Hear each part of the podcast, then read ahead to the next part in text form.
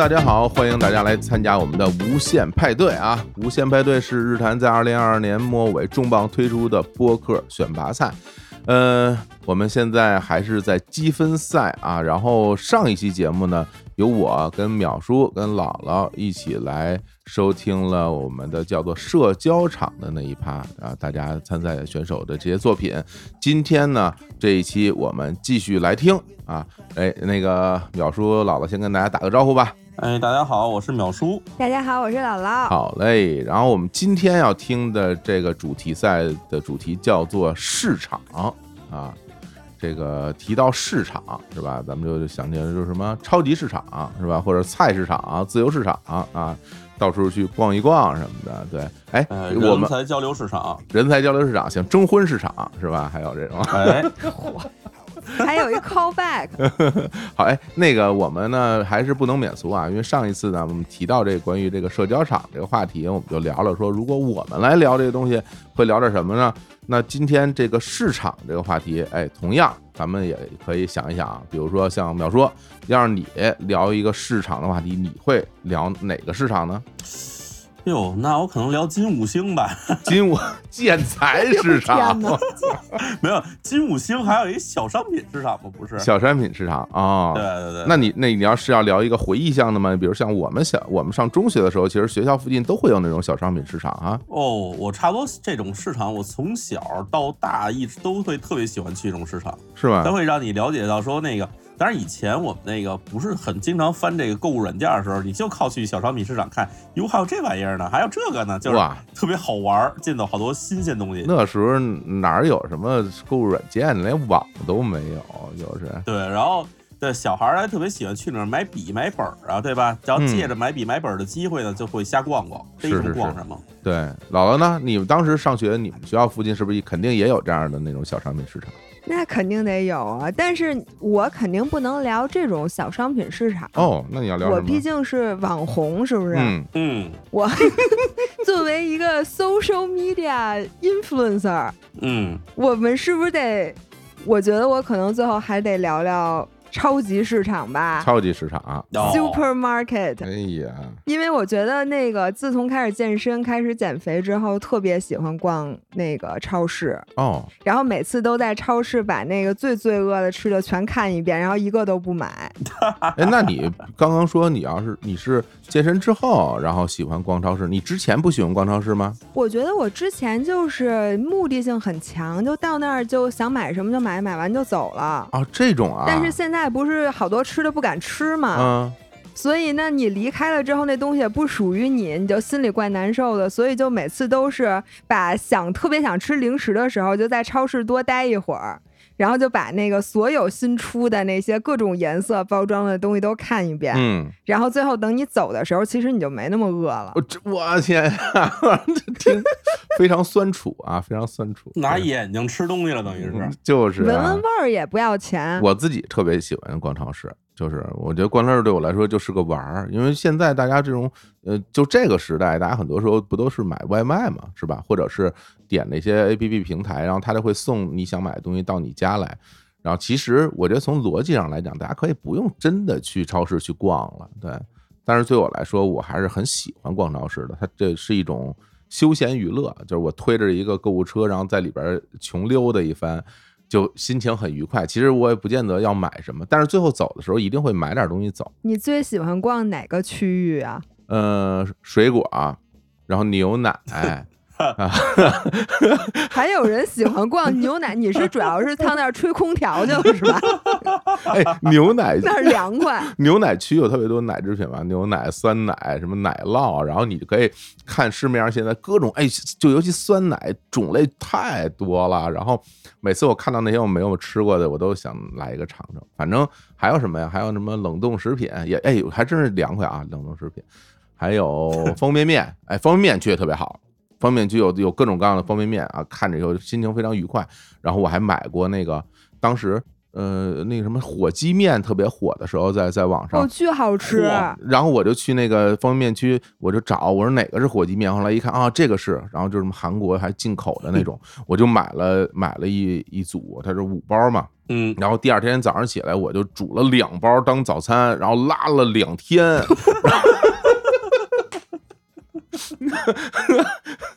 我还我还发微博了，那我当时我记着，我说拉两天。后来有的那个人，大家朋友在底下留言就说说什么火总真是一个真正的勇士，然后什么把这个东西当早饭还吃两包，真的挺勇，真挺勇的，真挺勇的。我想起一特有意思的事儿。嗯。我原来上学的时候，我们有一个同学，他那个呃暑假勤工俭学，就去超市打工。嗯。然后他去之后呢，他就一直在想办法怎么回馈一下他的 community，就回馈一下我们这些同学们。嗯。但是呢，超市他也不能随便给我们拿那些我们想吃的东西，他没有这个权利。然后上次我去的时候。他就拿出来一捆儿，你们知道那种超市买一赠一那种胶条吗？嗯，然后他就把那胶条跟我说：“你想要哪个，我给你捆。” 然后这个时候。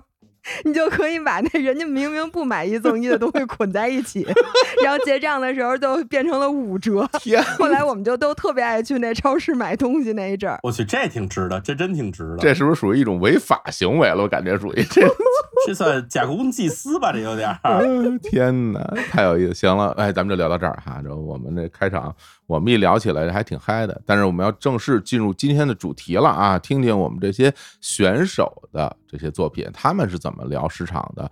今天在这期节目里边呢，大家一共会听到三组选手的作品。首先呢。我们先来听第一组啊，他们来自于肯尼和布基啊，他们这次作品的标题叫做《一个三百五十斤的说唱小丑如何震动了音乐节市场》。我天哪！哎呀，三百五十斤，我跟淼叔都不到这个分量哈。啊，真的不到。OK，那我们就开始听吧，听听他来说了些什么。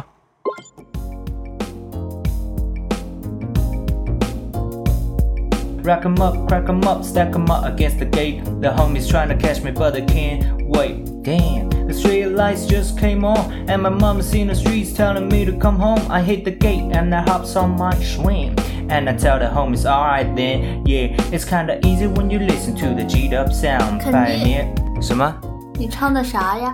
啊，这首歌啊， 这首歌来自 Warren G，是一九九四年的一首 G Funk 经典。G Funk 就是匪帮说唱的一个分支，主要是关注黑人在生活中遇到的那些犯罪啊、街头的这个帮派斗争啊啊，总之是一些打打杀杀的东西。咋又是打打杀杀的？你不爱听打打杀杀的是吧？对。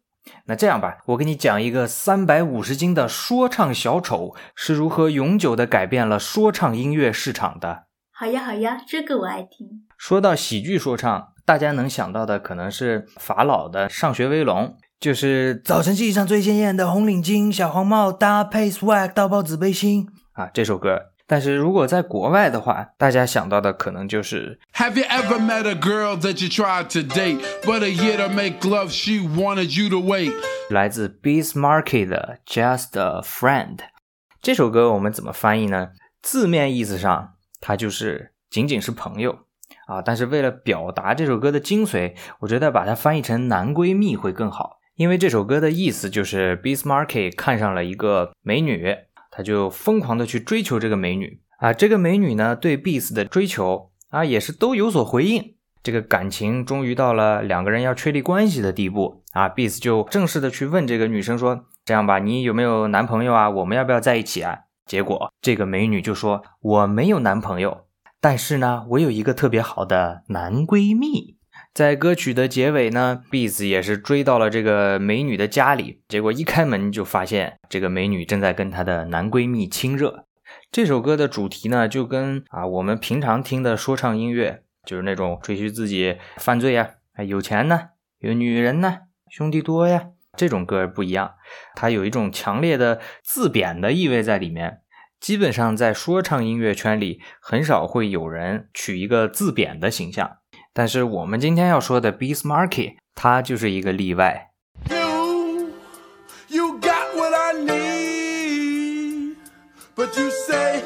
just a friend, and you say he's just a friend. Oh, baby. 啊，首先我们说一下他的名字 Beast Markie 啊，他本身叫做 Marcel Theo Hall，这个 Marky 就是他那个 Marcel 的昵称，就叫 Marky。那这个 Bees 是哪来的呢？啊，是因为他喜欢的一个说唱歌手叫 Busy Be，就是忙碌的蜜蜂啊。因为 Bees Markie 特别崇拜 Busy Be，所以他就取了 Busy 放到自己的这个艺名里面，然后做了一个小小的变化，叫 Bees，这就是他名字的由来。Bismarck 出生的地点啊和时间都恰到好处，他是一九六四年出生在美国纽约的。哎，那么哪位懂的听众就知道了呀？六十年代一直到七十年代初，都是 hip hop 音乐在纽约不断的生根发芽，形成了它最初的那种形式的阶段。那么 Bis 呢，也就是在这样的环境下长大，渐渐的就展现出了自己的演绎天赋。他最开始的天赋展现在哪儿呢？就是他这个 B-box 的技巧特别好，大伙儿都是用嘴就嘟嘟嘟啊哒哒哒啊当了个当当了个当啊，但是他在做这些的时候呢，他会把自己的脖子也加入到 B-box 的演出当中啊，就突然把话筒就顶到脖子上，然后不知道是吸了口气啊还是怎么样，然后就会发出一些不一样的声响，再加上他性格哎比较开朗活泼。所以渐渐就跟啊纽约玩 hip hop 文化的其他朋友就混到一起了，比如说 Marley Marl 啊，是 hip hop 初期非常重要的几位制作人和说唱歌手之一，还比如说 Roxanne Shante，是最早的几个流行起来的女性说唱歌手，在八四年的时候基本上就有一定知名度了。这一堆人呢，组成了一个组合。Bismarcky 呢，就是凭借自己的 B-box 技巧，被我们刚才说到的 Roxanne 看中了，把他招募到自己表演队伍里面啊，做一个 beatboxer。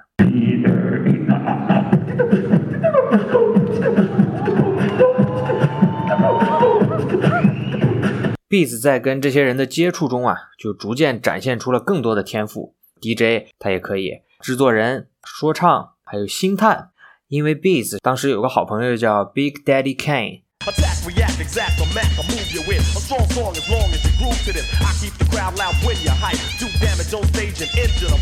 这个人后面被认为是说唱史上技巧最好、还有作词最好的 rapper 之一。这个人呢，就是被 Beats Market 一路发掘带入说唱圈的。但是我们这里要讲的主要还是他的说唱天赋。Beats 在一九八八年的时候出了自己第一张说唱专辑，这张专辑里面的喜剧说唱经典啊，有意思了。这首歌叫做《挖鼻屎》（Picking Boogers）。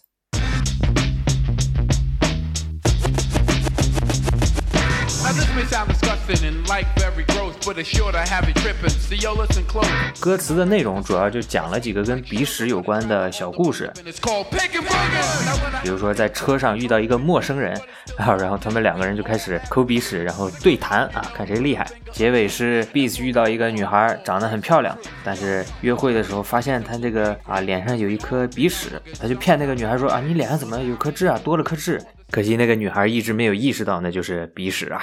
Beats 的第一张专辑反响还是不错的，里面有很多 Golden Age 的说唱经典，比如说 Nobody Beats the Beats 呀，还有 Vapors。他也是因为这张专辑就确定了自己要一直做喜剧说唱 Comedy Rap 的路线。那我个人认为还是跟 Beats 本身的性格很有关系，他一直都是这么一个玩玩闹闹的状态啊。他写歌也是希望让大家开心，他没有说是一定要反映个什么社会现象呀，或者是激发大家的意识之类的。因为第一张专辑的评价都不错，也出了几首热单。Beast 的第二张专辑在一九八九年就紧接着推出了。这张专辑呢，就收录了我们刚才说的《Just Friend》啊，男闺蜜那首歌，可以被称为是说唱史上首屈一指的备胎之歌了。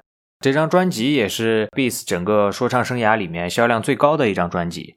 出道的两张专辑表现都挺不错的，在第三张专辑的时候，Beast 也是厚积薄发，筹备了两年。但是没有想到，这张1991年的专辑将永远的改变 b i s m a r k 的职业生涯，还有说唱音乐市场。1991年12月17日，这一天是 b i s m a r k 永远不会忘记的一天，因为在这一天，法庭。宣布了他的败诉。Hold on, hold on, hold on, hold on！怎么突然就到法庭了呢？要说清这个问题啊，我们就得从说唱音乐里的采样文化说起。之前我们不是说了吗？啊 b i s m a r k 出生在六四年，那个时候正是说唱音乐在纽约形成的过程。所以我们要提采样，基本上就是在讲说唱音乐的起源。啊，我们简单用这个通俗的语言讲一下啊，就是纽约的那个黑人啊，就在街道里啊，还有公寓里啊开派对。那他开派对放什么歌呢？很多 DJ 就是哎哪首歌流行啊，哪首歌适合跳舞就放什么。但是他们放着放着就发现，你适合搞这个派对的气氛，适合跳舞的，它不是一整首歌，而是歌里的一段劲爆的鼓点，劲爆的一段旋律。那很多时候就存在一个问题啊，大伙儿在这开派对，然后只等到那一首歌的那几十秒啊，就嗨起来。而这个时候就有聪明人，他就把这些劲爆的鼓点和悦耳的旋律拼在一起，剪成一个循环。然后再配合着现场搞派对气氛的人啊，他要说点这个俏皮话啊、押韵的话，让大家跳得更加刺激。这个职位啊，就叫做 microphone checker，也就是我们现在很多说唱歌手里面带个 MC。这些 MC 就着这个剪辑好的歌曲啊，就在这唱一些什么：“大家快把双手举起来，这里就是最好的舞台。”啊，就类似这种，当时还是整个这个押韵结构啊、作词技巧呀、吐气呀、flow 啊，都还没有那么先进的时候，就这种简单的词啊，说唱音乐就在这样的一个情况下诞生了。而采样，也就是英文的 sample，就是从派对里面大家把好听的鼓点和旋律剪辑下来，单独播放的这个行为衍生而来。我们举一个比较形象的例子啊，这是我从网上找的一段无版权的音乐。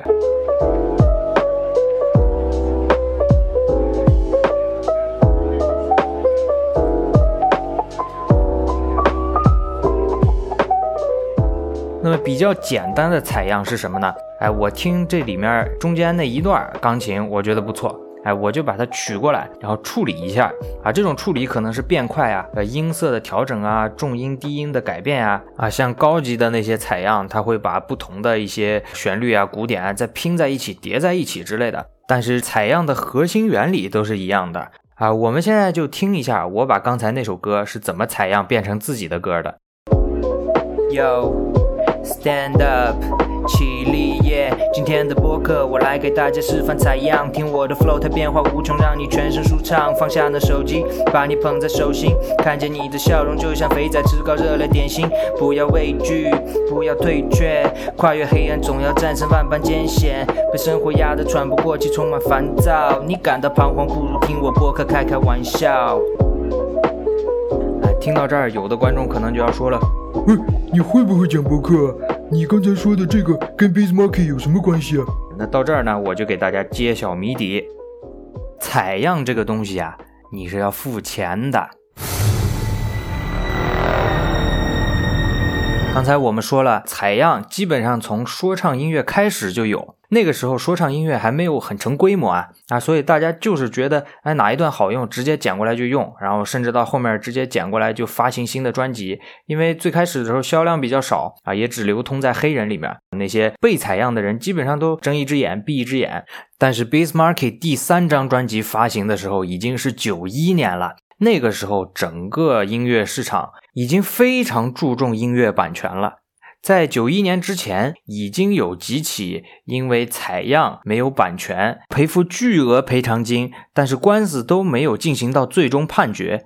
比如非常有名的爵士说唱组合 De La Soul，就是 Me Myself and I 那个组合，在一张专辑里面采样了一个叫 The Turtles 的一个乐队的歌曲，是没有提前把这个版权给付清楚，最后就告上了法庭，结果是庭外和解，传说是赔付了一百七十万美元啊。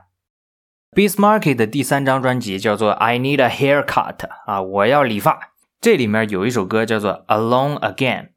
他就是非法采样了一个爱尔兰音乐家 Gilbert O'Sullivan 创作的一首歌曲里面十秒钟左右的一个旋律，做成了自己的那首歌曲啊。他尴尬的地方就是他那个原曲也叫 Alone Again 啊。于是呢，Gilbert O'Sullivan 就把 Bismarck 还有他背后的这个音乐公司告上了法庭啊，之前也有上法庭的非法采样的情况啊，但是这个官司是美国音乐市场第一个明确反对非法采样的官司啊。官司的结果是什么呢？第一，Bismarck 和他的唱片公司要赔二十五万美元；第二，这个单曲和单曲对应的专辑立刻停止销售啊，从所有货架上清出来；第三。把这个官司转到刑事法庭啊，因为本来是一个版权的案子嘛，但是那个法官不知道是有点种族歧视啊，还是不喜欢说唱音乐这个文化啊，还是单纯觉得这个采样的行为令人难以接受，他决定要把这个事儿转到刑事法庭，要用这个盗窃罪来起诉 Beats。这个要是真的起诉了，那可是要坐牢的呀。这个刑事法庭最后是没有管这个案件，所以 Beats 也是没有牢狱之灾。在法庭上，Bismarck 还给自己辩护，他就说百分之五十的这个说唱专辑现在采样，他都是没有经过同意的啊！你怎么就判我呢？案子宣判之后，一夜之间，说唱音乐的制作人都不敢大举使用采样了啊！因为一些资深的说唱制作人，他都有这种从老歌里面啊，爵士乐啊、funk 音乐啊，淘一点这种经典古典啊和悦耳旋律的习惯。就因为这个官司，很多人都不敢采样了。因为采样的价格就节节攀升了，被采样的人一看违约赔二十五万美元啊，那我这个价格是不是也提一提啊？之前一首歌可能有十几个采样啊，现在十几个采样可能光价钱就要几十万美元，那谁还做得起啊？只能少用采样了呗。啊，不过还是有一些爱钻空子的人，专门找那种冷门的歌曲去采样，或者是把这个采样处理的让人根本就听不出来。但是你有找冷门歌曲的时间，或者是把采样处理的别人都听不出来，你还不如自己再重新弄一段旋律，对不对？当然呢，采样版权费的问题后面也是有了一些正规的解法。比如说有一些聪明人，他就发现我看上你这段旋律，那我用不同的乐器，哎，我再录一遍，用到自己的歌曲里，这样就可以绕过其他的版权方，只跟作曲者签订协议就好了。比如说，现在有一首特别火的歌，你直接把这个歌里的某一段拿来采样，那你要沟通的包括唱片的制作公司、唱片的发行公司、唱歌的这个人、作曲的这个人、作词的这个人。但是你重录一遍之后，你就只要跟这个作曲的沟通一下啊，确定版权费怎么交就行了。这个行为就叫做 interpolation。所以说，这张专辑也是永久的改变了音乐市场。而这件事呢，对 Bismarck 的生涯影响就不用多说了。他是在官司结束后很久，然后去掉了那首非法采样的歌曲，才重新上架的。那么单看这张《我要理发》的专辑呢，它里面还是有一些非常经典的喜剧说唱歌曲的，比如说《Toilet Stool Rap》厕所拉屎之歌。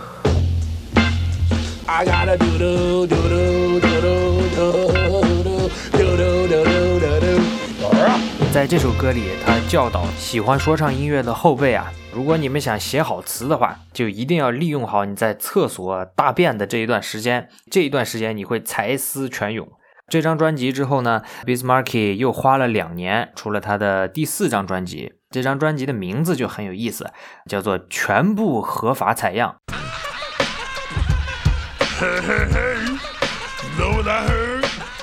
除了这个名字能体现 Bismarck 幽默的反抗之外，他在这张专辑里面是拿了同一首歌的五个不同版本来采样，然后用在自己的不同歌曲里面，就仿佛在对那个法官说：“你不是不让我采样吗？哎，但是我水平高啊，我可以一首歌都采出五种花样来，然后用在不同的歌里。那你再来判我呀！”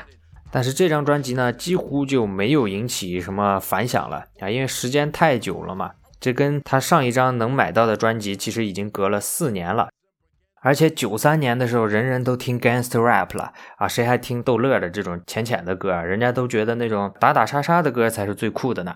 而 Beats 的下一张专辑也是最后一张专辑，更是相隔了十年才发行啊。之后呢，Beats 在说唱圈基本上就是半隐退的状态了，但他还是那个乐天全能、想逗大伙儿开心的人呢。啊，所以他就转行去当演员去了。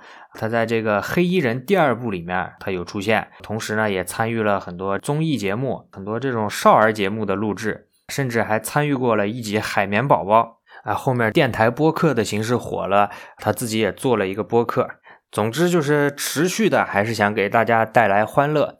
不过呢，Bismarck 在二一年七月的时候呢，也已经去世了。享年五十七岁啊。死因一直是没有被披露，但是普遍认为跟超重还有他的糖尿病是有关系的。他最重的时候达到了三百五十斤。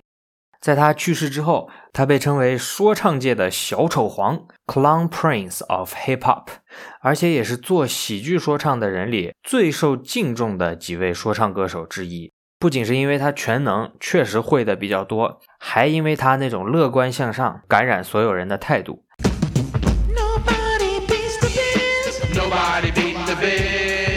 那么今天的故事就讲到这里了。大家如果感兴趣的话，也去搜索一下 Beast Market 的歌吧。再见了，这也是我们第一期说唱音乐相关的节目，希望大家喜欢。哎，这个听完了一个讲说唱音乐历史是吧？这么一期节目，也是这个他比较擅长的领域啊。就是肯尼布基，他之前讲那什么脱口秀什么的，就是好像对这种美国的这种文化娱乐形式是很了解的啊，听得出来个人。然后这个两二位听完以后感觉怎么样啊？他这期节目，我特别想给他鼓鼓掌哦，因为我觉得这个短短二十分钟吧，还不到二十分钟，这里面内容好丰富啊，又讲了那个最开始，因为他不是要扣题扣市场吗？我最开始以为就是这个人，他不叫 Bismarcky 吗？我以为这个就取了这个相关性。后来我发现他不行，这个。对我最开始真以为我说这也算吗？后来听着听着又讲到了，我真的我不知道那个采样这个东西，我这次第一次知道 sampling，嗯，就是这个整个讲了这个事儿。然后之后呢，又转到了更大的市场，然后最后又回来说了他整个这个音乐生涯以及什么他开创了什么样的先河，然后之后的这些就是不同的流派怎么接下去的，然后又有等于又有说唱音乐的这个历史，然后既听到了他说话的部分，然后同时有很多这个音乐的这个片段，还有他自己唱的，而且我觉得他唱的好好啊，所以听出来就有一种听了。一段时间电台节目的感觉，哎，就觉得特别完整，有这个同感，就是讲的很清楚，是吧？对，娓娓道来。淼叔呢，感觉怎么样？对，我觉得就是他做节目好用心啊，这哥们儿，就是你能里面听到他很多的这种特效，然后包括他的剪辑，然后里面就感觉起来这不像是一个一个人能做出来的东西，你知道吗？嗯，对，因为这个他这个节目。其实真的很像我们在传统电台里面听的某一档音乐类节目的其中一期。对，它这里面有大量的素材，有大量的特效，然后有它的讲述，是一个完整，而且一定是查过很多资料，是吧？当然也有可能他自己本身在这个领域是非常了解的，所以就把自己知道的这个知识、一段历史很完整的讲述出来。所以这个东西就很像我们原来在。呃，传统电台里听到的一一个非常成熟的主持人做的一个音乐节目啊，然后让我有点意外的是，开头他不是有一俩人对话吗？哎，对，我还以为后面是，对，后边没了，等于就是开场帮个忙哈，然后然后把整个这期节目就等于是一个人，几乎就是一个人 solo 吧，然后把它录完。对，而且能感觉起来，这个朋友他像我们其他的有很多节目一样哈，就是他自己准备的资料非常的丰富。就是他在里面给你讲的时候呢，他不是说光跟你讲说这人的生平如何，哎，他里面动不动给你插一段这人唱的什么歌，然后这歌听着还挺逗。就是实在话说，我其实不算是一个说唱音乐的一个粉丝，但是，啊，听他这么聊，我觉得这事儿听起来一点都不枯燥，而且呢，还能让你觉得这东西我就在旁边听着呢，没有压力。我觉得这个能把这播客一个专业型播客做成这样，我觉得挺不容易的。是，然后那我可以给一个小小的补充哈，因为这个。对这个东西，我也会稍微了解一点啊。作为一个也是之前的音乐人，现在也为了给大家逗乐的录播客的人，我给大家讲讲，给大家讲讲那个他这里面其实提到了一个很关键的事情，他说你有这个功夫去踩别人的样，你为什么不自己做一个，对吧？然后这个在现在这个时代看来，其实是一个非常简单的事情了。对，然后我觉得其实这块儿应该做一个补充说明就会更好，因为现在大家都会觉得你无非就自己做一段嘛，你打开电脑 Gary Band，然后你拼一段是吧？你随便弄一段，这就是你自己的原创音乐素材了。但是在那个年代，所有的音乐素材都需要正经的音乐人、正经的乐手、正经的录音师，还有录音棚，然后要去进棚去录制那么一段东西，你才能够拿到一段。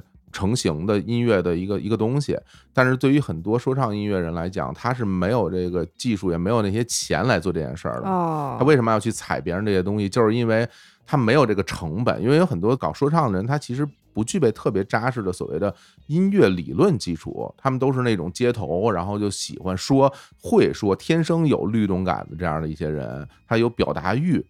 所以，但是你让他去做一段，真的就是我我你让我做一段 funky，然后或者做一段爵士出来，我没有这个水平。你让我花钱请人，对吧？一录音棚多贵呢，那只有大明星用得起，所以大家才会想办法去做采样。所以现在有很多大家，比如说做 beat，你你随便你找一台电脑，稍微瞎拼一段，它就是一个东西了。这个时代变了，所以这是那个时代当时的条件决定的。这些人用这种方式去采别人的音乐。然后回到我们现实当中，我们生活里面，可能我们接触到最多、最开始大量用采样的人就是周杰伦啊。嗯，哦，是吗？对啊，你想想看啊，如果你人去听周杰伦的那些歌，比如两千年前后的，它里面有很多的什么忍者啊，哎呀，然后还什么好有个踩的那种那游戏机里边的那些音效，踩的电影里的那音效，然后踩的那种刀枪剑戟乒乒乓乓什么的那些东西，就周杰伦其实是用了大量的这种采样放在他的这个音乐里面，对。这是我们华语乐坛里面大家听到采样比较多的，当然还有更不是像青年小伙子很多哈，很多采样 有吗？有吗？非非常多非常多。我们有首歌叫《无敌大门》是吧？那《无敌大门》所有的音乐配乐全是拳皇里的那个采样采出来然后拼出来的一个东西，其实就是一个玩儿。在这里应该插入一段。哎呦，别别别别别，这个所以这个就是一个一个玩儿嘛，要玩音乐嘛，就是这么一个一个状态。所以我觉得他把。就是这段历史讲出来以后，而且很特别的是，因为这个音乐人，比如说像什么喜剧说唱这种东西，在整个的说唱历史里面，不是一个特别主流的一个范畴。我们那时候听的最正，所谓最正的那音那种说唱，全是那类似于匪帮那种，说的都是那种攻击别人什么的，或者是我最牛，我老子天天混街头，就 street feeling me，然后脸上都是枪什么的，类似于这种才是最正的。然后。现在就是说唱音乐也变化了哈，一一点现现现在变成了非常正能量的说唱音乐，让我个人非常接受不了。说什么我们都是都是好兄弟，什么大家一起努力，什么哇！我听完以后我浑身鸡皮疙瘩掉一地，我我我受不了这个东西，我受不了。我们一起努力，鸡皮疙瘩掉一地。你别说你说的这都很押韵，都押韵。这这不是赵丽蓉也可以押韵？有什么没有没有？哎呀。对，总体而言，他这这一期节目还是就是四平八稳哈，我我觉得啊，就很稳，很用心，是吧？整个的节奏，就整个节目其实是没有那么大的情绪起伏的。你们在听的过程里应该能感受得到哈。所以说，像这样的节目，有时候大家可能就真的把它当做一个 BGM 了，当做一个陪伴式的一个东西，因为它不需要你对投入特别多的注意力什么的，还挺好的。哎呦，不过你说这关于市场这块改变了说唱音乐市场。够细分的啊，这个这个这 这块切的，嗯，好，那我们来听下一个选手的作品吧，是来自于林恩啊，他的这个作品的标题叫做《市井》The Marketplace，这个什么意思？不不太知道啊，就是市场啊，我们来听一下，听听看他在聊什么东西。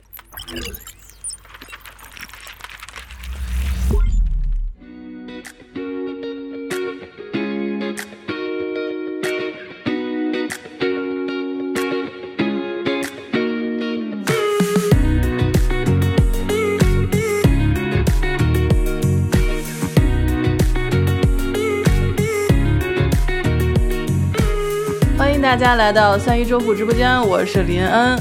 啊，现在的时间呢是晚上九点零三分啊，对不起，我今天迟到了三分钟。哎，话说大家能不能不要那么准时，可以吗？就 显得我偶尔的迟到就特别的明显哈。啊，欢迎大家进入直播间，谢谢大家的小心心。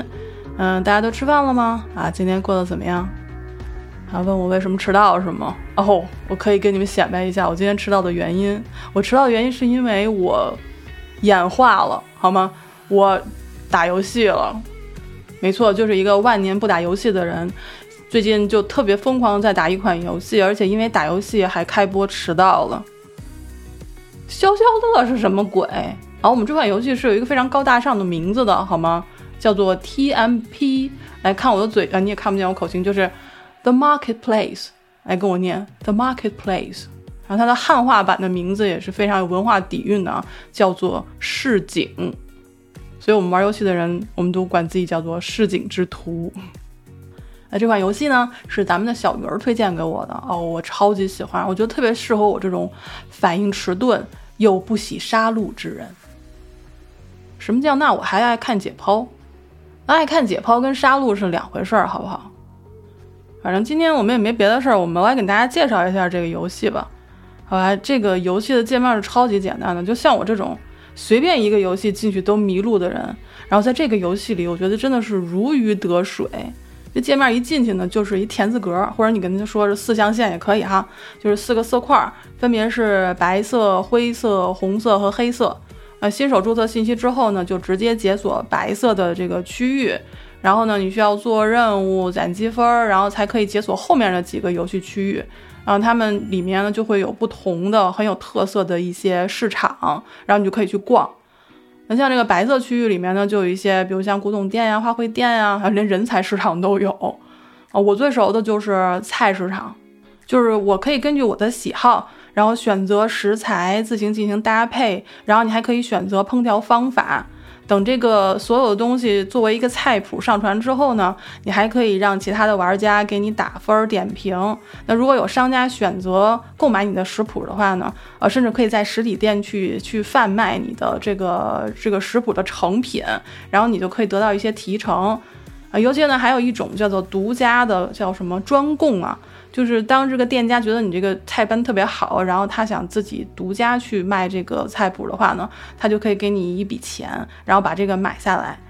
那我其实就是我，我不知道自己能不能挣钱，但是我上传了一个我祖传的西红柿炒番茄的菜谱啊，我是非常希望被独家收购的。我希望这个大家可以听一听啊，大家看看有没有什么机会。然后呢，顺便感谢一下进入直播间的朋友们啊，谢谢大家的铁粉儿，谢谢大家的礼物，谢谢大家的小心心。那我接着讲啊，就是它这个界面上嘛，有很多食材和佐料，你你基本上在平时日常生活中可能都都找不到，而而且最神奇的是，你能找到三有动物。然后大家不知道三有动物的，可以去百度一下啊，就比如说那个麻雀、青蛙、壁虎。癞蛤蟆、野鸡、野兔这种的哈，就是咱们国家的三有动物。然后据我们法律规定，就是你私自捕捉一只就违法了，超过二十只那绝对就构成犯罪了。捕捉五十只以上的，那就是重大刑事案件，好吧？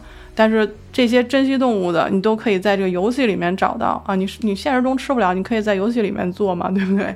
你看我我就做过，比如像什么点点什么呃这个松茸啊，然后配椰子蟹啊。我昨天还看到考拉了，真的考拉去年好像也是升升级濒危了吧？然后我就觉得每次我在玩这个游戏的时候，我都会觉得这个游戏应该改名叫做《珍稀的动物在哪里》啊，就在这里。但是其实玩着玩着，我还有一个疑惑哈，就是说你既然在这个市场里边能搜到一些普通的蔬菜，然后做成菜谱，然后也可以在实际的这些店面里面去销售，那为什么在这个清单里面还能找到一些你知道就是珍稀动物就不应该被在贩卖的？而且我在有些菜谱上还能看到有这种独家收购的标志，所以我在想，我不会真的是有在地方真的卖吧？那谁知道呢？反正就是一场游戏嘛，就开心最重要哈。我们在现实当中不要吃就可以了。那除了菜市场，我最爱的菜市场之外呢，那当然还有日用百货，还有这个服装搭配啊、鞋子啊这些。那这个最好玩的地方呢，它是有一个 3D 模拟的，可以试装的。你可以把你喜欢的衣服、鞋子，然后手提袋啊，手提袋就包，然后项链什么都穿在这个模拟的这个模特身上，然后去看一下颜色搭配。然后如果合适的话，你就可以直接购买啦，而且配送也非常的快，我觉得超级方便的。然后甚至呢，你还可以定制自己的一些就是喜欢的样式，比如说你有一个版型你非常喜欢。然后你就可以搭配一些你自己喜欢的商标，就比如说 LV 呀，然后比如说什么爱马仕啊，比如说奔驰、宝马，就是你可以在身上招呼哈，嗯，而且呢，你还可以把别人画的好看的，比如就网上的那些图，你都可以拿来就放在衣服上。但是这个，这个吧，它就是白式这个等级你就不够了，所以你必须要升级到就解锁灰式之后，就是 Gray Market 之后，你才可以做。我跟你讲，从白市升级到灰市之后，那简直就是敞开了新世界的大门。我跟你讲，你在白市看到，你比如说红牛饮料，那在这边你就可以买到红五，而六个核桃大家都知道吧？那你就可以买到六大核桃，还有六个铁核桃。哦，恰恰香瓜子儿在这儿就不叫恰恰了，叫智智。Real 变成了 Rico，都不知道怎么发这个音。然后雪碧在徽式的话就叫云碧。然后雕牌大家都知道吧？洗衣粉、香皂在这边就叫做周柱牌。直接把那个那个雕子给拆掉了，我的妈呀！我真的没有想到，这太有创意了。而且我还发现，就是好多我喜欢插画师的画儿都印成了成品的衣服啊！我的妈，我就觉得这个徽式的设计感、创新感绝对赶超白式，而且这边价格真的好低呀！而不仅如此啊，徽式还有好多像什么理财产品啊、投资课程啊，我还可以自我提升。我觉得这里简直就是不仅照顾到了我的物质生活，还照顾到了我的精神世界，超级贴心、人性化。而且我跟你们说，我昨天还收到了一封信，然后这封信是专门给我的，然后说是一个特别的优惠，然后题目就叫做。单身的你就是我们的衣食父母，哎，我当然知道了。然后信里是说呢，说鉴于我的消费记录啊，然后他会提供给我一次免费的约会服务。他已经根据我的性别、年龄、身高、体重、学历、工资和平时的喜好，为我配对生成了四位百分之百切合我的候选伴侣啊。我打开一看，我这真的一个赛着一个的帅，尤其是第一位跟第二位长得那简直就是一模一样。你打开了里边的那个呃具体信息吧，发现两个人也一模一样。哦，这时候我就想了，我说这个不知道是谁盗用了谁的信息和头像哈，我突然觉得好危险，所以我把它先删除掉。哦，那看一下第二个，那第二个头像上有一个呃 VIP 的标志哈。我点开一看，哇，那不得了，三十出头，头衔一大堆，UFO，然后年薪后面还有一大串零，啊，但是你要想见面的话呢，就需要注册会员哈，是要六万八千八百八十八，你才可以见他啊。除了他之外呢，你还可以见到十位其他优秀的 VIP 会员哦。哎，可惜了，哎，我的钱包的厚度决定了我上当的纯度啊。所以就剩最后一个了，嗯，看着也是挺帅的啊，海外学历五百强高管，而且还是北京人啊，就是人在海外。但是好消息是，如果我想跟他见面的话，我可以先交六千六百六十六，然后先跟他约定一下这个时间，就是先付款就先排位，等他年底回到北京的时候就可以安排我们见面了。哦，我就想大家帮我想一想，要不要见面呢？见不见呢？哎，小鱼儿要上麦，哎。那见什么见呀？一看就是忽悠人的。我就说掌柜的，你能不能靠点谱？再说了，TMB 不是这么玩的。你一灰色玩家，你争点气吧，老在这瞎转悠。我都到红市了，吹吧你就！你能到红市那边需要财富认证的，你压岁钱够吗？我用阿静的信用卡注册的，直接就能开到红市了。我就说那老小子整天哭穷吗？他那卡是不是直接能买房了吧？哎，你管他能不能买房呢？我这儿有一个邀请码，我发给你，你先到红市来。我这边有点不太懂，你快点快点过来。得嘞，我们感谢小鱼儿大佬，我们抱大佬大腿，然后我们去看一下红市，好吧？走着。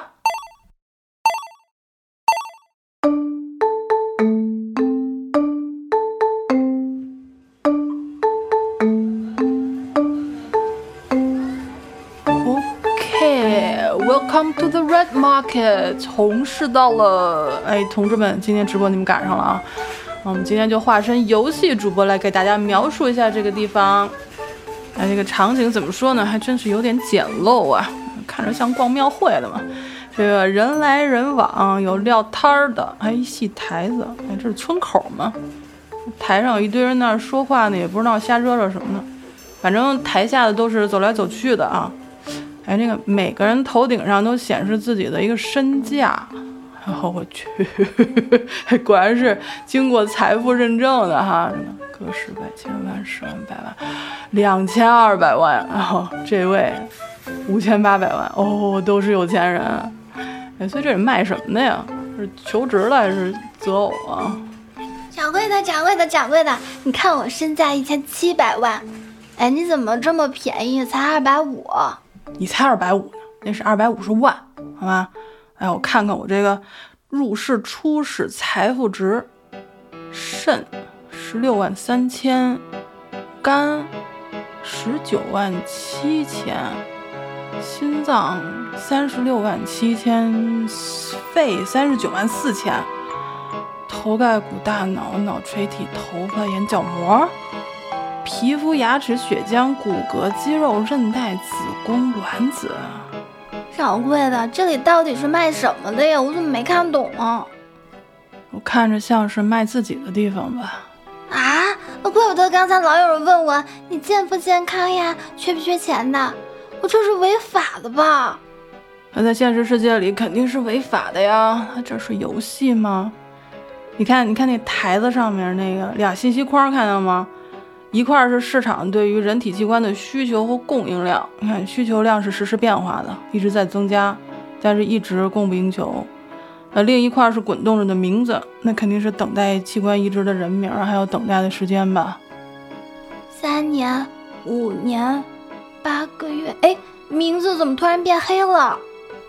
那可能是因为没等到吧。你看台上说话那些人。现实世界里，康德一八零四年就去世了，但是现在他的名字出现在这儿，就是因为他的伦理学讲义里面提到过器官买卖的伦理问题。一九零二年，法国医生，你看卡雷尔也在，他当时研发出了血管缝合术，还有休姆医生，是一九五四年首次进行人体肾脏移植手术的，这两位医生都在，还有生物伦理学家 John Harris，还有 Charles Aaron。还有专门研究器官捐赠的专家，还有哲学家们都在。那也就是说，从十九世纪到二十一世纪，一边是器官移植的技术在进步，器官需求变大；一边是对于器官买卖的道德伦理的争论，从未停止过。那他们在争论什么呀？他们在讨论怎么能让更多的人获救啊，而且让这个违法的红事彻底消失。你看那个医生说。说我的病人要等五年才能等到一个肾，为了救命，所以供应量一定要增加，只靠现在的自愿捐赠是不够的。那自愿捐赠不够，可以鼓励更多的人去捐赠啊！我也可以捐。如果等我不在了，我的身体就可以给需要的人。我们小鱼儿最勇敢了，还不像我，我太胆小了。不过这也不是他们争论的主要问题。那个医生说供体不够，所以就有人主张说。要让器官买卖合法化啊？那怎么行？人又不是机器，还能拆开卖呀？你当然有权利不卖，而且你有权利拒绝他人支配你的身体。但是如果身体是属于我们自己的，啊，如果有人想卖，你不让他卖，那是不是算侵犯他对自己的所有权呢？可是买卖器官太邪恶了，呃，而且肯定是有钱人去买，没钱人去卖，这叫剥削。那不合法化的话，就不存在剥削了吗？就是因为贫穷，所以才去出售，根源在贫穷上嘛。所以你要消除贫穷和剥削，咱俩是不一定看得到了。但是现在一边是等器官救命，一边是等钱救命，那总要找到一个可行的方法，对不对？可是如果买的一方不是为了救命呢？他是为了别的，比如收集呢？所以才需要制定法律细则，规定哪些情况可以，哪些情况不可以，而且还要包括提供一方的医疗保障和健康恢复吗？那那会不会有这样的情况，就是我有两个肾，我卖掉一个就可以买房子，而且不影响我生活，所以我就不去努力工作了呢？会，而且还有人认为，即使是有人因为别无选择出卖自己的器官，也不可能是真的自愿。而且一旦立法承认有偿捐赠，那么那些有大爱的无偿捐赠者和志愿者就会减少。所以问题很多，嗯，解决的方法不一定比问题多。法律也好，制度也好，其实也只能解决一部分的问题嘛。那什么时候才会有结论呀？不知道，我只知道他们在争论的时候，这个红事一直在存在。你看那边那个人了没有？他为什么可以卖两个肾呀？两个都卖了，不就死了吗？还有卵子，他不是男的吗？那应该卖的不是他自己的吧？啊，掌柜的，我有点害怕了。先离开这儿再说吧。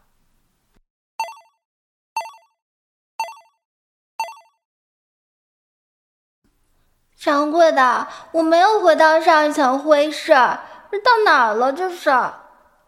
你等我一下啊，我这边灰屏还在 loading。掌柜的，我这边界面有好多门，然后门上还有编号。刚我收到一条系统信息，里边有个链接，告诉我要进入 M 号房间的话，就要点击这个链接。我点下是时候。哎，别点。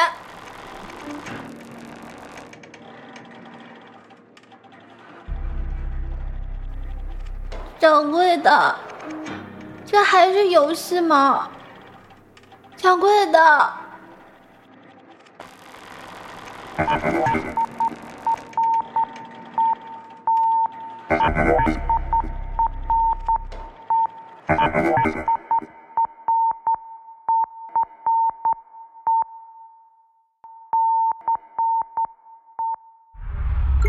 哎，突然结束啊！戛然而止啊！哎，这个进入到了异次元了。哎呀，哎，这是来自于林恩的一段作品啊。这段作品其实还挺怎么讲，结构挺复杂的哈，挺挺实验性的这个节目，挺实验的。因为最开始的结构其实是在模拟一个直播啊，一个游戏直播，然后呢还出现了一些其他的人物。到节目的后半段，其实。才到了他真正想在这期节目里面去探讨的这个内容，是吧？没错。但是呢，这个内容呢，由于比较的这个敏感哈，然后就把它放在了一个游戏背景的这么一个架空的环境里面来来去探讨啊，还营造出了那么一个人物来跟他对谈。我不知道那个是不是他自己的声音演绎啊，还是说真找了一个别人来跟他去对谈啊，是吧？来探讨了这么一个一个一个伦理问题啊。就是我觉得还挺用心啊，嗯嗯，淼叔，嗯，林恩这个，因为之前林恩作品你也听过哈，这个跟之前感觉不太一样了啊。林恩之前是哪个作品来着？就是林恩之前就是讲自己就有那么一个直播间啊，那直播间上每天呢就是来直播，有很多朋友来表达自己生活中遇到的困难啊什么的那种东西。我想起来，想起来，就是我记得我上次听林恩节目时候给的评语说，这特别像是以前我们那个电台里的深夜的那种。谈心节目，哎，是吧？陪伴式节目，对。然后当时我其实对林恩的感觉就是，他可能是一个更像是以前的电台里的主播的那种感觉的那种形式。结果没想到这次这节目作品突然让人觉得，就我甚至想不起来他以前的节目是什么感觉了，完全不一样了，完全不一样，完全不一样。而且在这节目里面，我说一下我的听感啊。最开始我真觉得这就是一游戏介绍，而且我还觉得这前面其实说的还挺符合有些那种模拟经营游戏类型的感觉。然后就越往后听，我就开始怀疑，我心里想说，到底是什么游戏能够把这些细节做得如此之之深？刚才跟姥姥在聊天，我说这是元宇宙，而且还是元宇宙刺激宇宙的感觉。没错，对。结果越往后聊，觉得它这个涉及到的这种真实的世界其实是越多的，而且甚至它不是说一个表面上的真实世界，而是一种我们在真实世界中生活中所忽略掉的一些，其实应该被我们去关注的问题的。点，比如说刚才他提到的买卖器官这些问题，然后包括像灰市上的那些，就是那种所谓的不太正当的竞争问题，包括到最后他到黑市里面，我觉得他模拟的应该是一个就是那种完全见不得光的这种所谓暗世界。就我突然觉得他的节目的那种利益也好，还有他包括他想探讨的问题深度也好，都突然上了一个很猛的层次。这层次甚至说，就是假如我们真的拿到我们的我们的日坛节目里来聊的话，都是那种你不好好。琢磨一下，不好好去自己进行一下取舍的话，都都不太敢张嘴的话题。然后我觉得他这期节目做的真是非常的棒，非常用心，而且，嗯，我觉得这个水平上来看，就是在选题水平来看，包括他对结构的组织的问题来看，我觉得非常的牛，真的非常牛。嗯，好了呢。我有一种感觉，我觉得我们不是在听播客，我觉得我看了一电影儿哦，对，而且还是那种烧脑电影。就最开始你以为你看的是这个，后来你发现哎不对，然后后来又看的那个，然后最后你才明白哦原来是这么回事儿。然后他是用这个来类比这个，就还不是那种不太好懂的电影。但是看完了，看到最结束的时候，你才发现哦这电影真厉害。嗯嗯，就是他那个。特别深刻的那么一电影。而且我觉得林恩的那个声音特别特别松弛，就最开始你你老觉得他是一个像我身边的好的闺蜜朋友在跟我打 FaceTime 那种，就是瞎聊天的那种。所以他的那个语言的那个松弛和他最后其实谈到的这个话题形成了特别大的对比，就是一种很反差的那个感觉。没错，姥姥，我跟你说，就上次你要听那个林恩的节目的话，你会发现他的声音其实是有点端着的，是有点像那种电台主持人的感觉，就是我上次对他的印象。然后这次突然就变成一个身对身边一姐们儿的感觉，真的完全不一样，完全不一样。嗯，是这样，感觉跟之前我听过他两个作品来相比，整个人的那个变化非常大啊，说明这个所谓叫叫什么可塑性很强的这么一个主播吧。嗯呃，然后这个节目我觉得啊，说实话，因为我们真实在录播客的过程里面，肯定有的时候你可能要想要去聊一些看似比较敏感的那么一个话题啊。然后我们有的时候大家坐在一起，其实，在聊之前，大家其实会去探讨说我们要不要正式的聊这个东西。对，呃，我觉得有有很多时候，并不是因为我们畏惧了，就觉得啊这个东西太敏感了，我们就别聊了，而是我觉得其实有很多的话题是很难得出一个结论的，尤其是在你不是很熟悉的领域里面，然后单凭着自己个人的感受。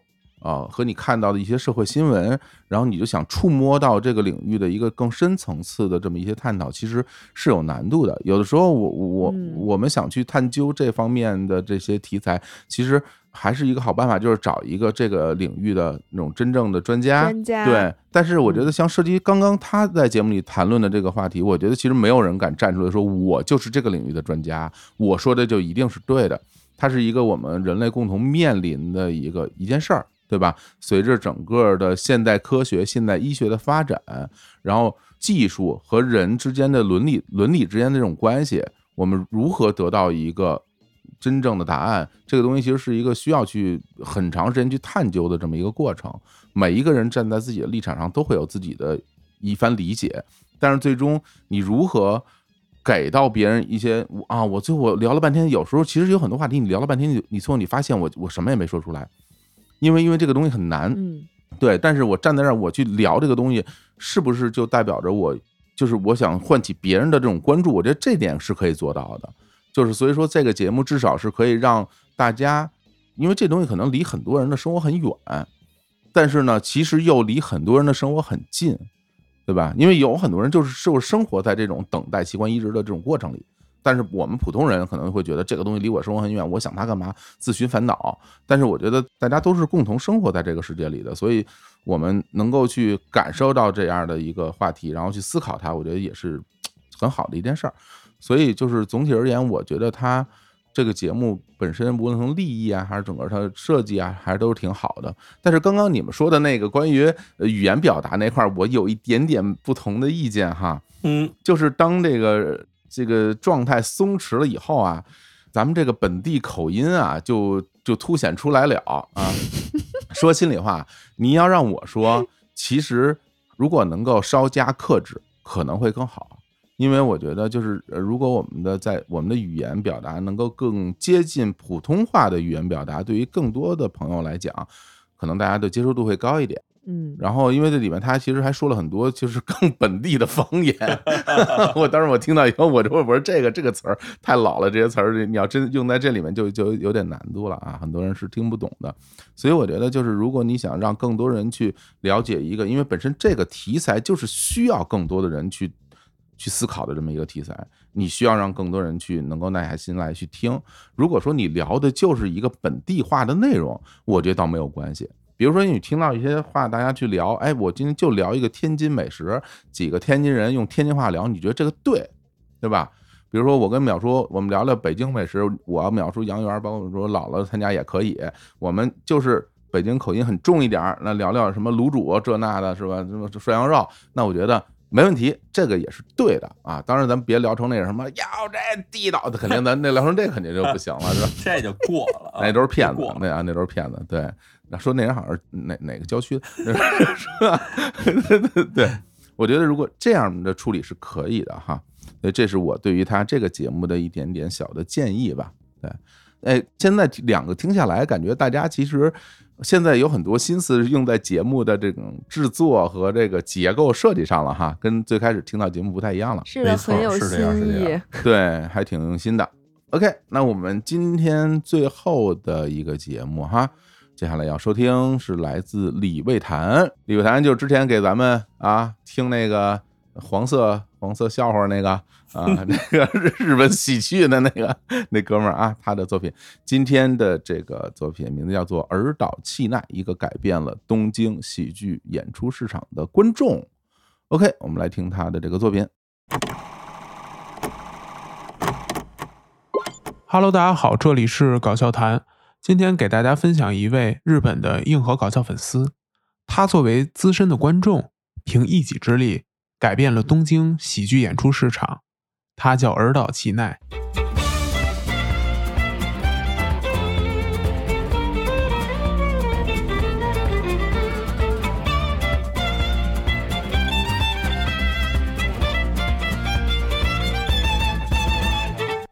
本期节目由日坛公园出品的播客选拔声音综艺节目《无限派对》赞助播出。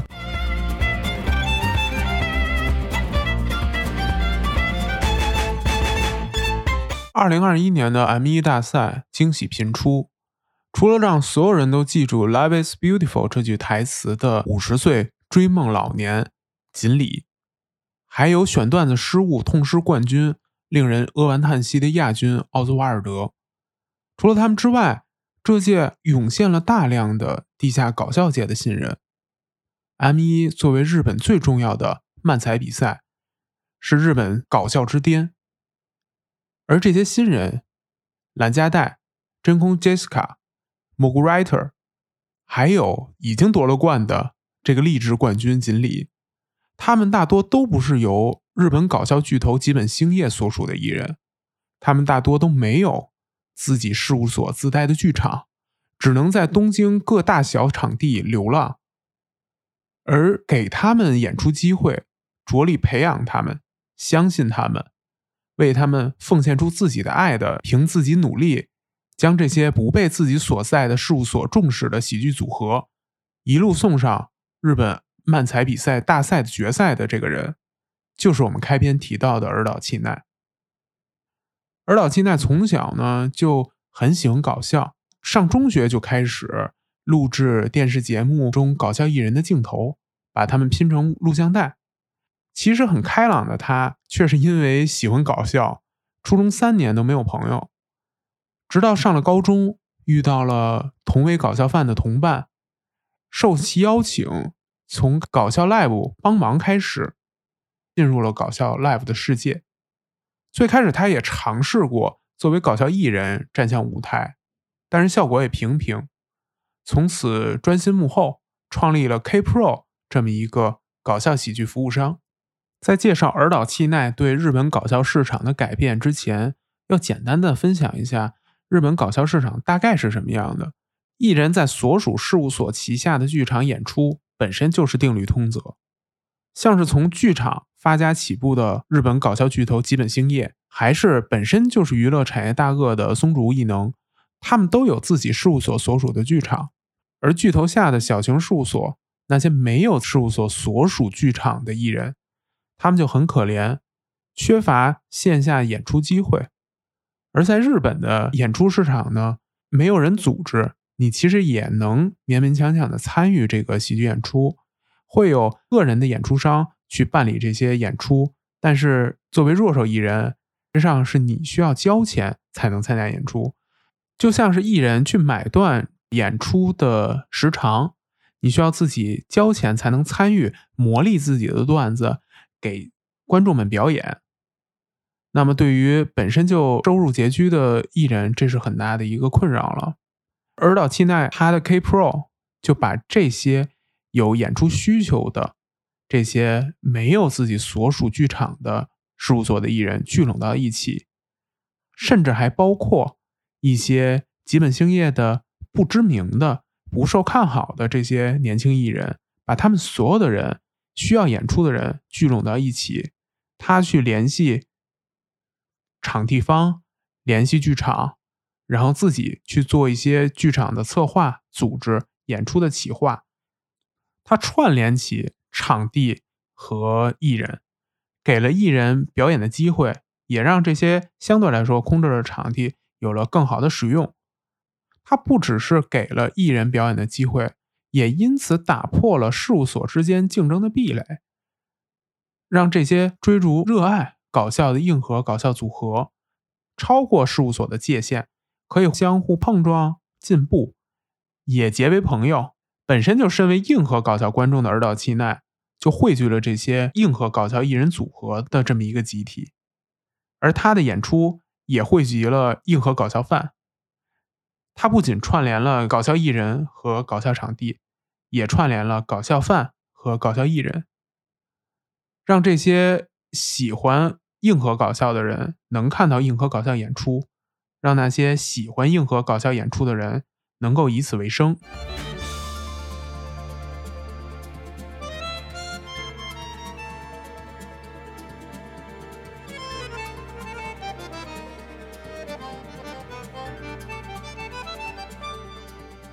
在日本，一个艺人想要真正走红，是需要在剧场、在商演、在各种各种场景积累自己段子的储备，苟且为生，再由电视曝光，一炮而红。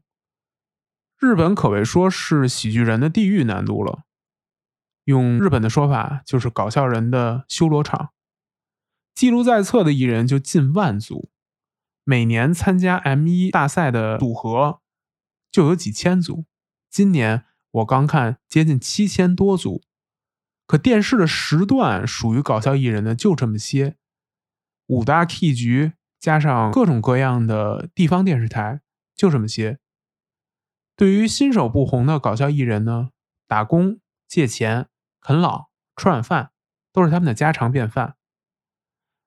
从短剧开始了，火花。这些影视作品中，你都能看到那些弱手搞笑艺人的痛苦之处，在痛苦中培养自己的喜剧审美，在痛苦中积累段子，也是很帅的事情。但是，尔岛七奈希望这些比起走红、失败和放弃才是家常便饭的搞笑艺人，他想对他们报恩，想让他们光凭搞笑、光凭演出就能吃上的饭。他用幕后人员的视角去应援所有的艺人，有许多许多无名时期就被他提携培养的艺人，在电视爆红的五年前就被他所应援。他的搞笑演出可以汇集近百组艺人，以 K Pro 演出为主的艺人有五组，后来都取得了各项日本搞笑大赛的冠军，比如 M 一 King of Conto。单人的、多人的各种类型的艺人都夺得了冠军，也因此他被那些搞笑组合称为“关东地下搞笑界的妈妈”。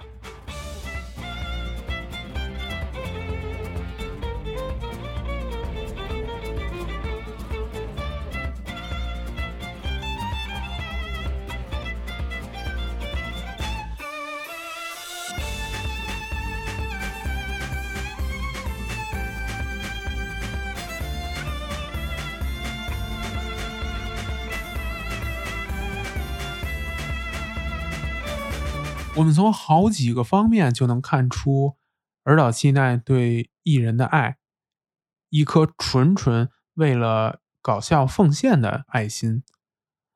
从最简单的吃上就能看到，尔岛七奈 K Pro 主办的这个 live 中，现场外送的外卖是搞笑界 live 中最豪华的。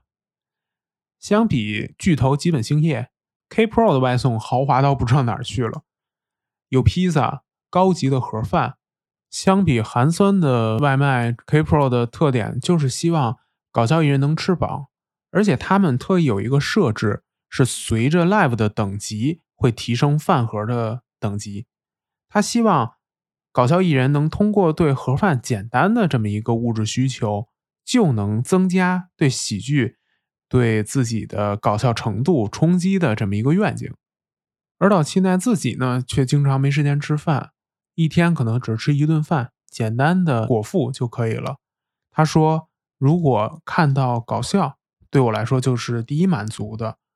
他把所有搞笑 live 的盈利大多都用于回馈艺人，比如说刚才提到的盒饭，比如说他为了让这些搞笑艺人能赚到钱，每次的演出，不管你是新手还是中间艺人，他都会给你发薪水，而且这个薪水相比一些其他的 live 是很充实的，可以让搞笑艺人光凭演出就能赚到钱。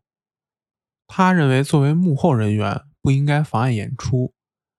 很多搞笑艺人对幕后人员的刻板印象就是花枝招展，对艺人有一些冲动，想要跟艺人交往。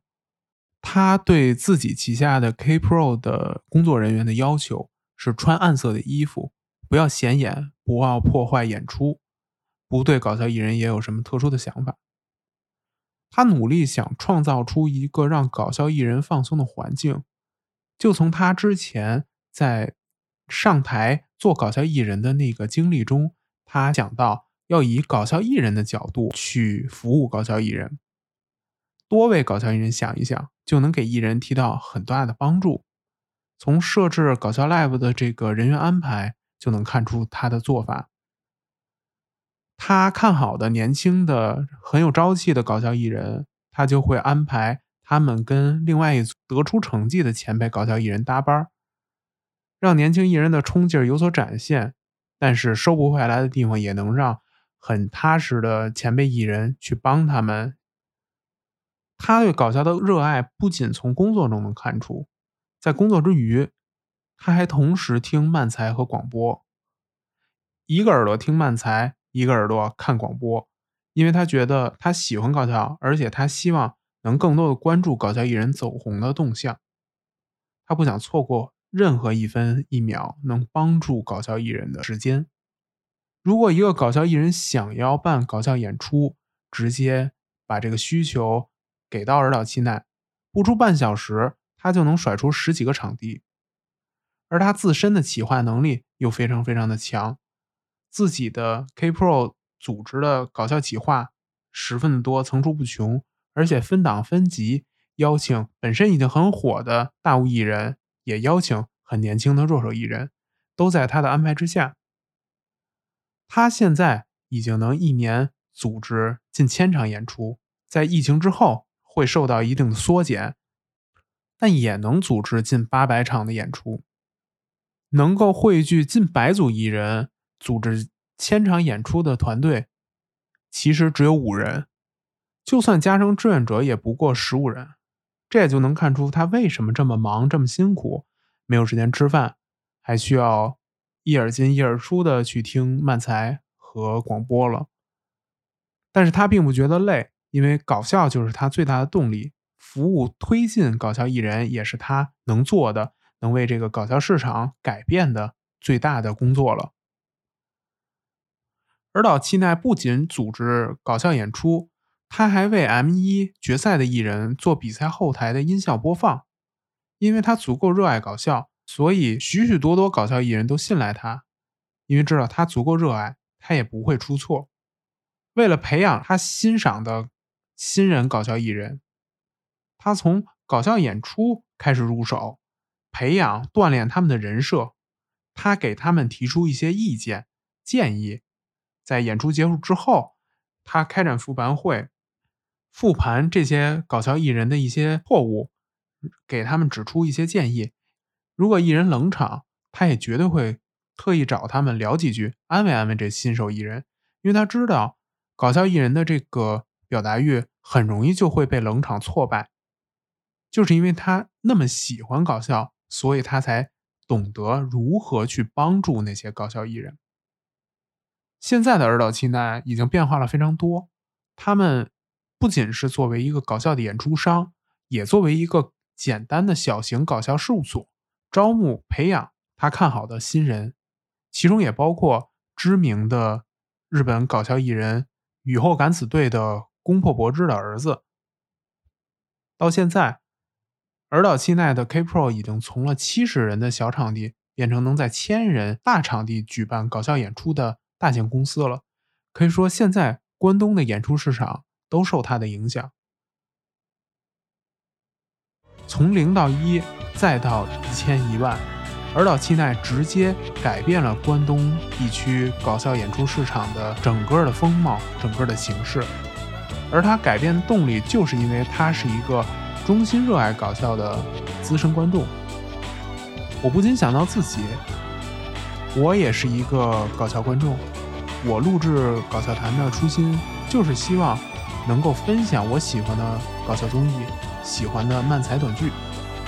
当然。也希望能分享给大家这些帮咱们翻译、分享给大家的搞笑字幕组，分享他们的作品，分享他们的翻译方式，传达一些我对这些日本搞笑喜欢的情感。我能以我的努力能撬动多少呢？希望听这个节目的人能记住儿岛千奈的故事，也希望你有兴趣继续关注搞笑谈。大家好，这里是搞笑谈，大家下一期再见。哎，听完了，淼叔啊，嗯，我说一个东西，问问你有没有同感？你说，他这个节目听完了之后像什么呀？嗯，像晨间剧哦。我觉得他 他其实特别像是那种日本电视台经常会出现那种人物的人物侧写剧。然后就是因为我是为什么这么讲？你说那个对，因为就是他整个这个节目其实不太像一个播客。像一个纪录片的旁白，对对对，就是对对对，铺在画面后面的一个纪录片的旁白。然后为什么我说听完之后像晨间剧呢？因为它讲述了是一个女性，是吧？奋斗啊，然后最后做成了一番事业，然后最后那音乐一起，感觉还特别正啊，整个这个劲儿特别正啊，然后那个。里边这些故事呢就很悠长啊，时间跨度很长，嗯，然后一集每天每天每天早上起来就看一会儿啊，整个这个感觉啊，就是有点像这个，没错，这个也是挺特别的一个一个一个说法哈。嗯哼，姥姥觉得怎么样？对，我觉得它有点像我听那微微信读书里边那个。就是他的那个，是不是因为我网有点卡？因为我们是那种我听的有点那个停顿的那个感觉。对对对，忘了说了，今天我们三个是这个远程录音啊，就是我们都没有坐在一起，跟上期不太一样了。但是我们都对着这个电脑，然后大家一起来听这个作品什么的。对，所以总体而言，给我听下来感觉怎么讲呢？就是非常的平和。但是呢，是有点闷的啊，整个这个节目，我觉得就是因为上次我听这个李贝谈的节目，我是非常喜欢嘛。但是我觉得呢，其实有一个问题，他有点忽视，在这期节目里就有点明显，就是刚才姥姥提到的说，听起来好像有点停顿，其实不是停顿，是他在这个节目的录制之后呢，剪辑点比较多啊。对，他把自己的话尽量，他想尽量给剪成那种通顺的话，或者说可能中间停顿太多的时候，他想给他剪的，哎，中间停的少一点。但是结果听起来的时候呢，有一个缺点显示出来了，就是听起来不太自然。活动你有没有这些感觉？是的，因为因为这样，就是我们一样能够感受得到啊，他做了大量的功课。对，而且我我觉得，甚至他有大量的文本的内容。中间是不是我听到鼠标声音了？就是 是不是他节目里的鼠标声音啊？在查那什么？对。对，不是是在点他的那些文文本吧，照着这个来，其实来读啊。所以说你在这样听的过程里面呢，你能感觉到，其实就是从文本转化到语言表达的这个过程，其实是不是很完整的？对，这个其实我想，我想建议这个呃李边谭同学啊，就是在讲这些故事时，因为我我能听得出来，你非常喜欢这日本这搞笑的这个行业。这些人，包括他这个行业的背，对，就是很热爱。对，今天咱们介绍这个儿到现在，他甚至不是一个搞笑艺人，他说不全是一个搞笑艺人，他其实是一个搞笑演出的组织者。就这些东西你都都那么喜欢，如数家珍的话，其实我觉得你可以用自己更加直白或者更加自然的语感来把这东西讲述出来，而不是说现在这样，就感觉起来你是有点拘谨的。我在我听的时候，我觉得他是有点不太放得开的，从头到尾他讲的是非常平缓。但是我其实希望能在里面听到一些，就是一个人在讲述时候的自己的情感流露，这个会让人觉得就更贴近吧。嗯嗯，对。如果说同样的题材哈，或者说同样的表达的方式啊，比如在《天地无用》节目里面，三千老师有大量的节目啊，他是这样去聊的。有的时候是他一个人的单口，然后他讲一讲，可能是某一个漫画啊，或者是讲某一个切片的行业内幕啊。嗯，然后他就会去。这以这种方式来聊，但是你会你会发现，其实他这里面有大量的就是普通的表达，然后有故事，有他的一些经历，是吧？然后所有的语言都是那种其实是相对来说生活化的语言来讲这些东西。嗯，然后在这里面，其实我可以给大家嗯稍微聊聊啊，因为就是我还是说就是单人节目，哎，今天我们听到的节目都是单人节目哈。对，嗯，这三个节目都是自己一个人 solo。单人节目是一个很难的一个一个一个东西啊哈，因为它和对口的节目是非常非常不一样的。我觉得甚至它是两种不同的节目形式。然后呢，我们这个比赛呢，其实是有这个节目时长的需求的嘛，就希望大家录一定时长的节目。所以，当你真正录一个单人节目的时候，你会你会发现，你好像说了很久，才过去了三分钟，太可怕了。对，你觉得啊，我我我好多好多内容聊聊聊聊以后啊，怎么才五分钟？对对，大家平时生活的时候就觉得啊，时间过得很快啊。但当你真的一个人对着麦克风开始录音的时候，想去聊一个东西的时候，你会发现时间过得非常非常的慢。这是因为什么？嗯，这是因为大家首先对于录音这个时间刻度和生活中的时间刻度的不同点是没有那么敏感的。如果你录的少的话，还有一个呢，就是说，在我们去如果说你需要让你的内容里边都是一些你觉得所谓的那种所谓干货吧，对吧？然后那如果你把它缩的特别干的话，你会你会觉得其实呃时间是过得很慢的。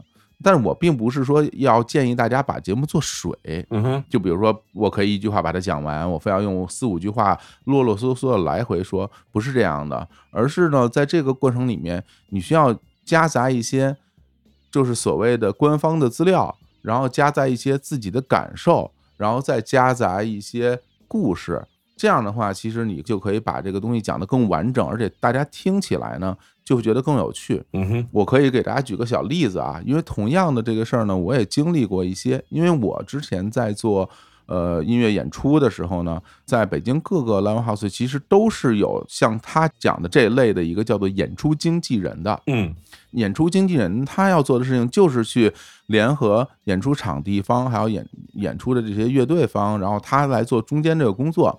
就比如说，他会说：“哎，今天是个什么日子？今天是个六一节，那我想办个演出吧。”然后我就去联系，比如说联系咱们鼓楼的毛毛 Live House，然后说：“哎，我们今天六一晚上在你们这儿办个演出，你们觉得行不行？”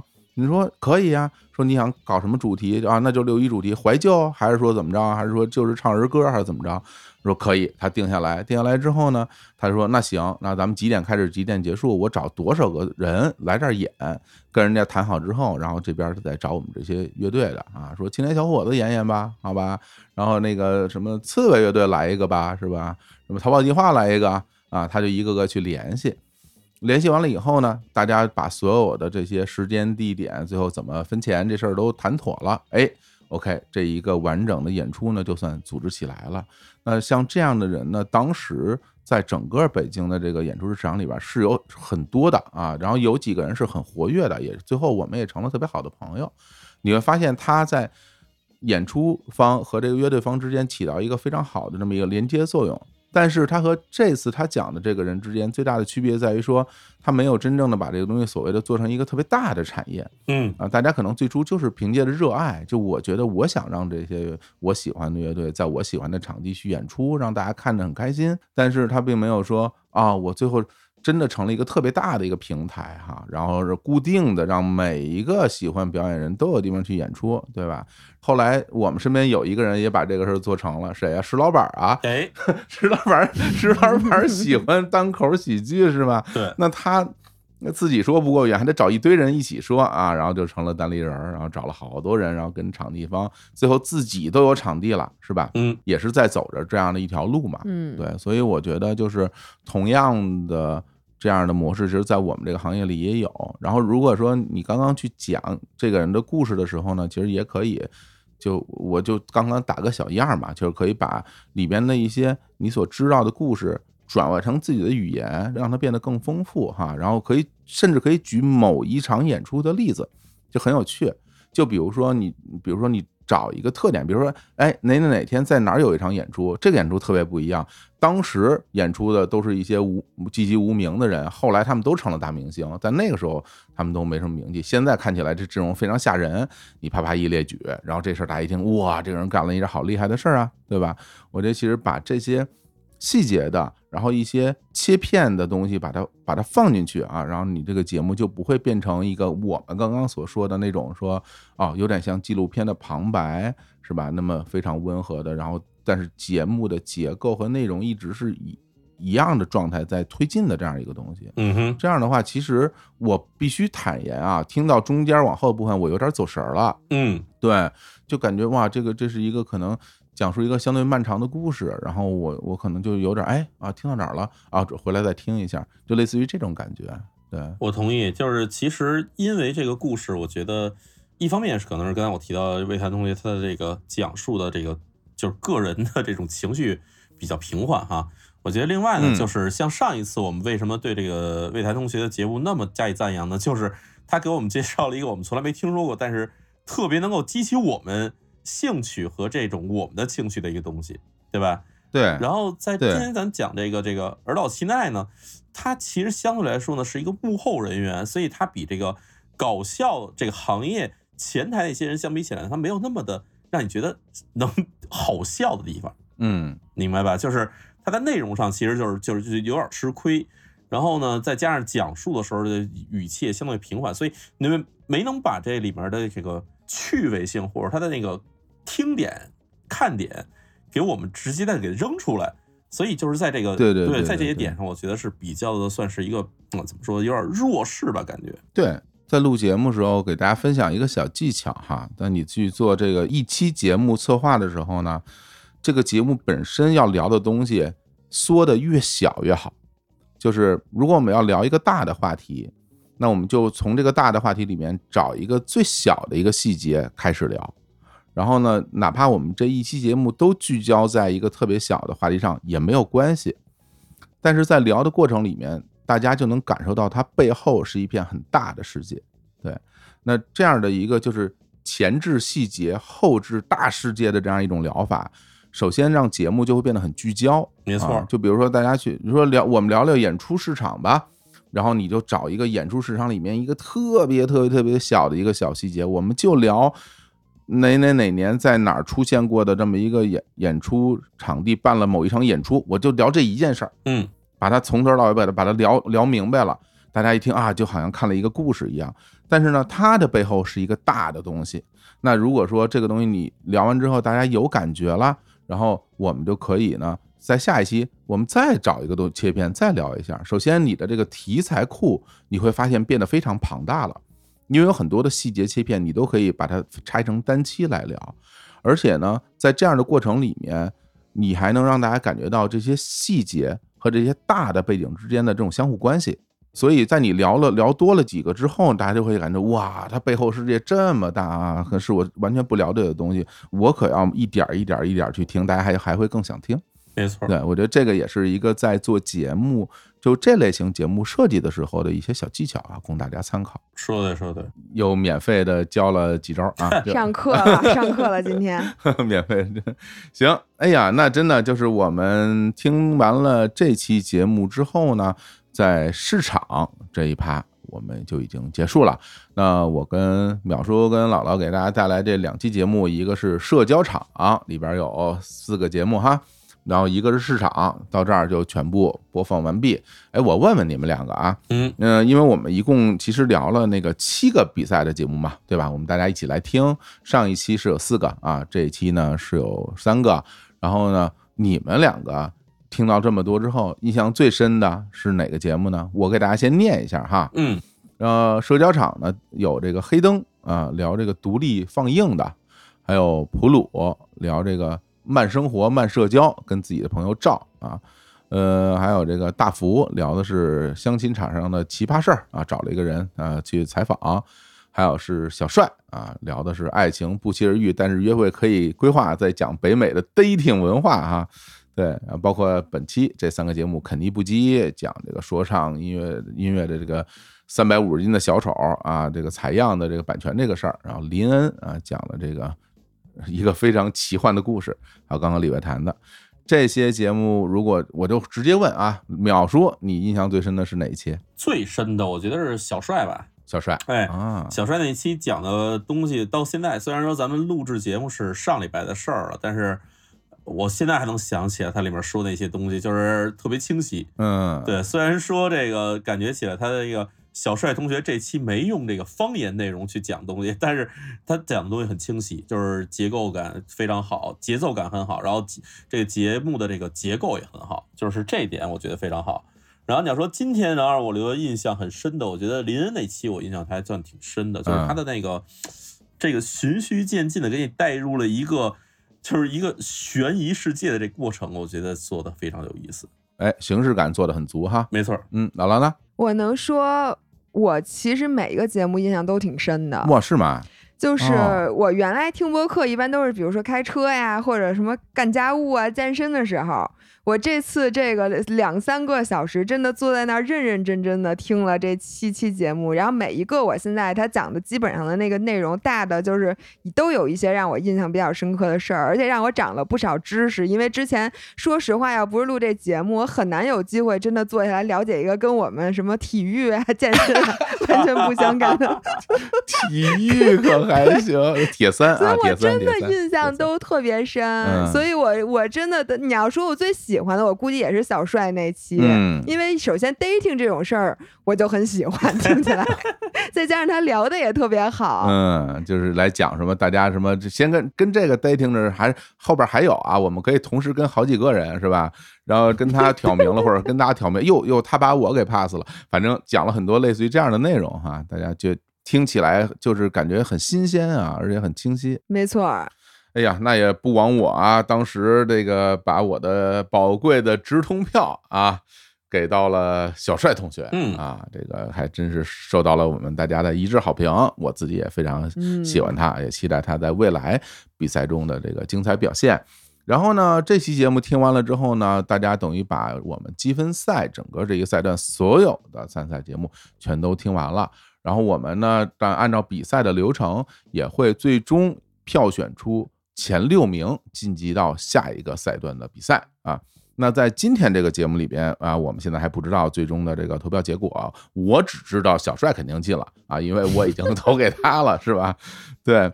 所以呢，最终到底是哪六组选手晋级到我们的下一组比赛，以及我们未来的比赛是一样什么样的形式，还是啊，期待大家一直关注我们这个无限派对的这档节目。我们是每周二、每周六的固定更新，在下周二的节目里边，大家就能听到具体是哪六组选手晋级到下一轮了，好不好？哎，然后我们的节目。也可能会迎来一位又一位的神秘重量级嘉宾啊！这个也希望大家一起来期待吧。好，那也特别感谢淼叔，感谢姥姥，然后陪着我们一起来聆听这么多节目。然后我觉得姥姥特别厉害，姥姥说我听完以后印象都特别深，这叫什么呀？学霸就是这样的，对吧？人家不听则已，一听就都记住了，这就不一样。我跟你说，我听，感谢你没有问我，你都记住什么了？就高情商发言，你看看，大家不要学啊！高情商这种事儿不好。哎，那个老姥姥问问你都记住什么了？你给我说说。哎呦，我还有点事儿。完了，有点事儿要走了，急着要走。